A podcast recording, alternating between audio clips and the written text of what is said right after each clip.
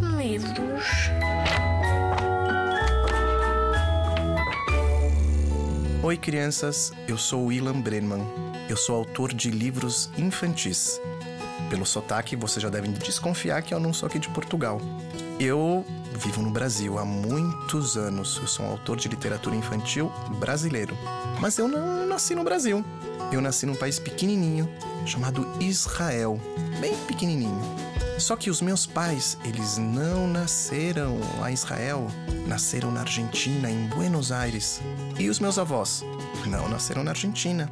Uma parte nasceu na Rússia, outra nasceu na Polônia. É, vários cantos do mundo. E esses vários cantos do mundo, eu acho, eu acredito, me ajudaram e me ajudam a ser um escritor, a ter interesse e curiosidade por diversas culturas e diversos temas. A minha literatura, os meus livros, tem muito a ver com as minhas filhas. Eu fiquei muito próximo delas quando eram bem pequenininhas, bem miudinhas, e sempre elas falavam coisas engraçadas, faziam coisas engraçadas, faziam bagunça, e eu pegava essa bagunça e transformava em literatura.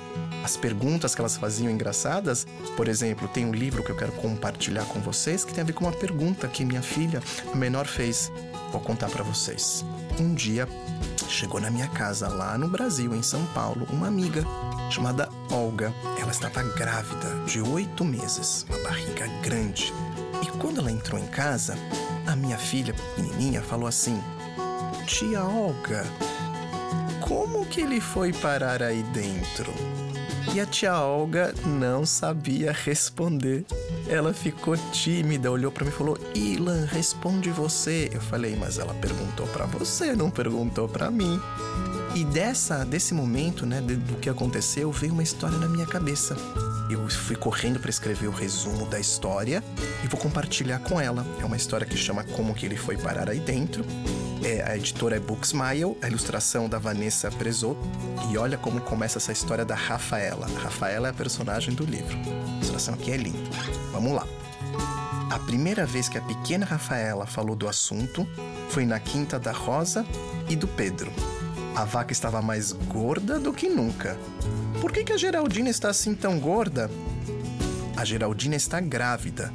Daqui a pouco ela dará à luz. Um lindo bezerro, respondeu Pedro. Ah, então, mas como que ele foi parar ali dentro? perguntou a pequena Rafaela, muito espantada. O Pedro ficou um pouco atrapalhado e, arregalando os olhos, fez um sinal à sua mulher, que por sua vez fez um sinal aos pais da Rafaela, que não tinham mais ninguém a quem fazer sinal. Mas alguém tinha de dizer alguma coisa.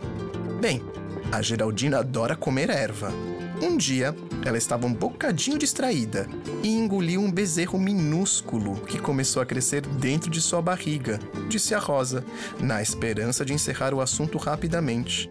Para alívio de todos, a Rafaela não disse uma palavra. Na semana seguinte, durante uma visita ao jardim zoológico, a Rafaela ficou curiosa com aquilo que o tratador das girafas disse a um visitante. Acho que não passa de amanhã que é que tem a girafa? perguntou a Rafaela. Ela está grávida. Não tarda nada, vai nascer uma girafa pequenina, disse ele. Mas ela também engoliu o filho? quis saber a Rafaela. O tratador ficou muito surpreendido. Não, que disparate! Quem é que te disse uma coisa dessas? A Rafaela olhou para os pais, com cara de poucos amigos, e perguntou-lhes: Então, afinal de contas, como que ele foi parar ali dentro? O tratador olhou para os pais, que não tinham para quem olhar. A mãe respondeu a primeira coisa que lhe veio à cabeça: Sabes, filhota, a girafa é muito alta e um dia encontrou seu bebê numa nuvem. O pobrezinho era tão pequenino e tinha tanto frio que a mãe decidiu colocá-lo dentro da própria barriga.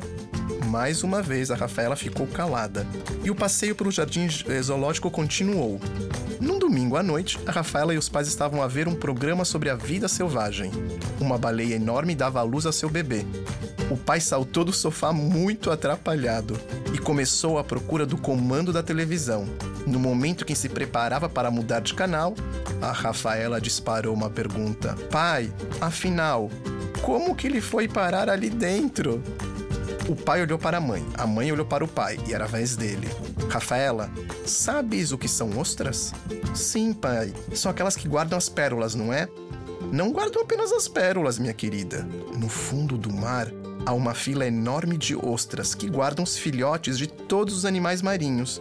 Quando chega a altura de nascer um bebê, os animais vão até lá, batem levemente nas ostras e escolhem o bebê de quem mais gostam.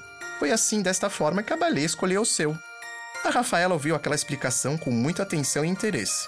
Os pais estavam mesmo, mesmo à espera de que ela continuasse a fazer perguntas, mas as perguntas não apareceram. Ufa, que alívio!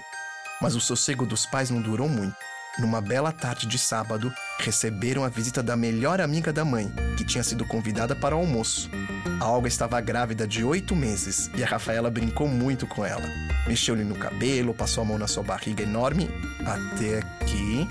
Tia Olga, como é que ele foi parar aí dentro? Antes mesmo de ouvir a resposta, Rafaela deu um grande salto, ergueu o dedo no ar e disse: Já sei, a minha mãe disse-me que adoras mergulhar no mar. Encontraste o teu bebê numa ostra, não foi? A Olga olhou para a mãe, que olhou para o pai, que olhou novamente para a Olga, que fazia um esforço enorme para não desatar a rir as gargalhadas. Bem, eu não sei quem inventou essa história, mas não é bem assim que os bebês entram nas barrigas das mães, disse a Olga com um sorriso. Então como é? perguntou a Rafaela. Sem qualquer receio, a Olga explicou. Em primeiro lugar, é preciso haver um homem e uma mulher. Eles conhecem-se, apaixonam-se, começam a namorar e decidem ter um filho. Do amor que une esse casal surge então um bebê que começa a crescer dentro da barriga da mãe. A Rafaela esboçou um enorme sorriso e deu um abraço apertado a Olga. Depois disse: Ah, boa! Eu bem que estava desconfiada que era mesmo assim que os bebês entravam na barriga das mães. E tiririm, tiririm, essa história chegou ao fim.